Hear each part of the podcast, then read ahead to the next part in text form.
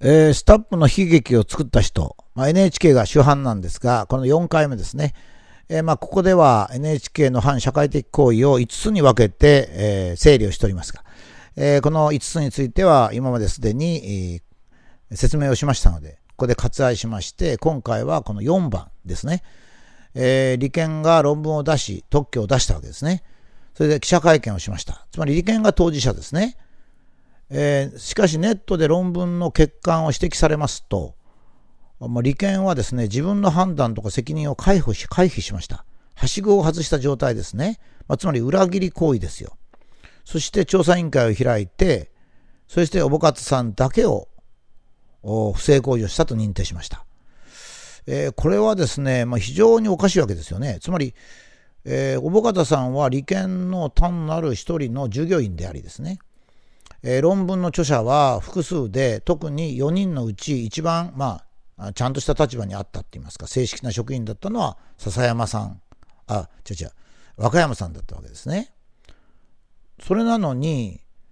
その立当事者が調査委員会を開いたんですよ。しかもその最初の調査委員長が、えー、同種の論文不正で途中で退任すると。それでも調査委員会を続けたわけですね。だって、いくらでもおかしいじゃないですか。おかしなことをしたとしたらですよ。利権がしたんですから。その利権が調査委員会を開いてですね、そして最初の調査委員長が同じ写真の御用ということをやって退任したにもかかわらず、そのままおぼかたさんだけを、なぜかですね、和歌山さんが一番重要な立場にいるのに、おぼかたさんだけを不正行為をしたと認定したわけです。でもちろんこれはですね、普通の NHK が普通の判断力を持ってたらですね、おぼかたさんを追及するんじゃなくて、利権の手続きとか判断の不正を問題にしなきゃいけないわけですね。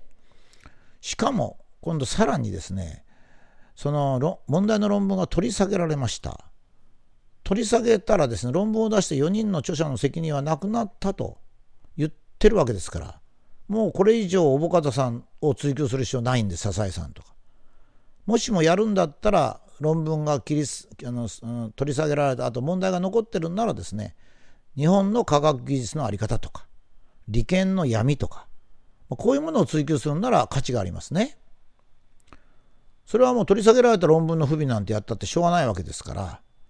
政府の研究費の配分がおかしいとかそれから文部省が決めてる盗用とか表説とか悪意という規定が法律的には違反してるとかまあ、税金を使った研究の成果っていうのをどうするべきなのか。こういうことを NHK が報道するならいいわけですね。ところが、えー、まあ、全然違う方向にその報道がいったわけですね。えー、もし個人的な問題をさらにやるんならですよ。和歌山さんっていうのが正規な研究員で、おぼかつさんの上司だったわけですね。おぼかつさんとは無給研究員で部下なんですよ。無給ですからね、給料もらってないんですから。給料をもらってない人がですね、責任を問われるってことになるとですね、それはおかしいわけですよ。無給研究員は無給研究員の責任しか問われません。例えばですね、えー、いろんな取締役をやったとすると、責任があると。しかしその人が給料をもらってなかったらば、やっぱり責任は非常に限定的なんですよ、普通はですね。だから、和歌山さんと小保方さんが共同でサイエンスに出した雑誌はですね、明らかにもし原因を追及するなら、いや、和歌山さんなんですよ。だけど和歌山さんがまるで他人の論文のようにこの論文の批判側に回ったわけですから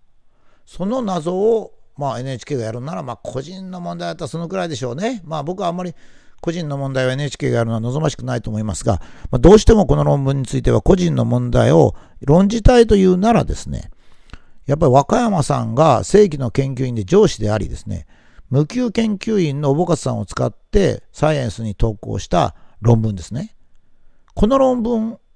について和歌山さんはなぜ他人の論文のように批判側に回ったのかと。一体利権の研究はどうなってんだかと。まあ、こういう放送をするなら別ですね。で、ついにその7月の最初に論文を取り下げた後も、このリンチ番組をずっと続けてですね、要するに、こういうことはどういうことかっていうと、NHK がですね、正義がどちらにあるとかいうんじゃなくて、もう日本社会の空気ですね、空気、誤解の空気を拡大する方向の報道姿勢を取ったっていうことですね。まあ、これはその今、朝日新聞が随分問題になってますが、朝日新聞は戦前は軍備霊産、アメリカ敵視だったわけですが、まあ、戦後になりますと平和主義、新アメリカ路線に切り替えたと。まあ、こういうものと似ててですね、要するに事実よりかは、あまあ、とにかくみんながあいいと思う方向。つまりそのアメリカに占領される前はアメリカがいけないといいですね。アメリカに占領されたらアメリカが正しいんだっていう、まあ、そういうですね、まあ、ご都合報道って言いますか、まあ、そういうものになったということですね。これまあだけど朝日新聞もまあ非難されるべきなんですがまあこれは商業誌ですからね商売だからまあ部数を増やすとかいうことはあるんですが NHK は営利団体でないわけですから。だから、えー、そんなことをする必要がも第一ない。だからこそ受信料を取ってるわけですからね。社会の誤解を拡大して視聴率を取る必要はないんですよね。むしろ商業放送とは違うスタンスを取ることができるので国民は NHK に受信料を払ってるわけです。いずれにしてもですね、論文を取り下げろと、まあ、猛烈言ったから取り下げたんですよ。何もなくなったと報道しながらですね、さらに取り下げた論文の著者のうち、何の理由もなく、無給研究員の小方さんを狙った報道をするというのは、いかにも悪質ですね、これは。本当悪質ですよ。で、私はね、こう思うんですね。このスタッフの悲劇っていうのはですね、悔しい状態を作ったってことなんですよ。一人の人間が非常に悔しい。どうして悔しいかっていうとですね、一つは不不当なバッシングがあるってことですよ。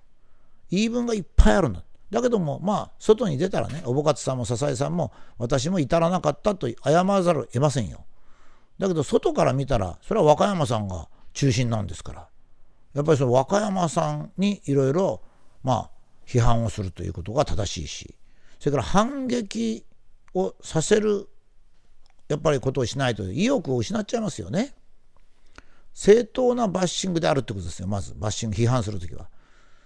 不当なバッシングをしましたらね人間はもうやけになっちゃうんですよね。絶望するかやけになるかなんですよ。だからバッシングするならですね和歌山さんをバッシングする。論文が取り下げたらもうバッシングはしない。それから正当なバッシングをした場合でも反論のチャンスを与える。つまり正当なバッシングということと反論のチャンスがあるということが人間を正常にするわけですね。だから不当にバッシングして反論の機会を与えないというこの NHK のやり方はですね、個人に対してですよ。大 NHK が個人に対してやるんですからね。まさに芥川龍之介が書いたこのバッシングというのはピストルの代わりにペンを持ち、娯楽の快感を味わうためにリンチすると、まあ、いうふうに、まあ、芥川がこれ龍之介の言葉なんですがまさにその通りになったと、まあ、いうことですね。まあ、この一連のシリーズで私はですね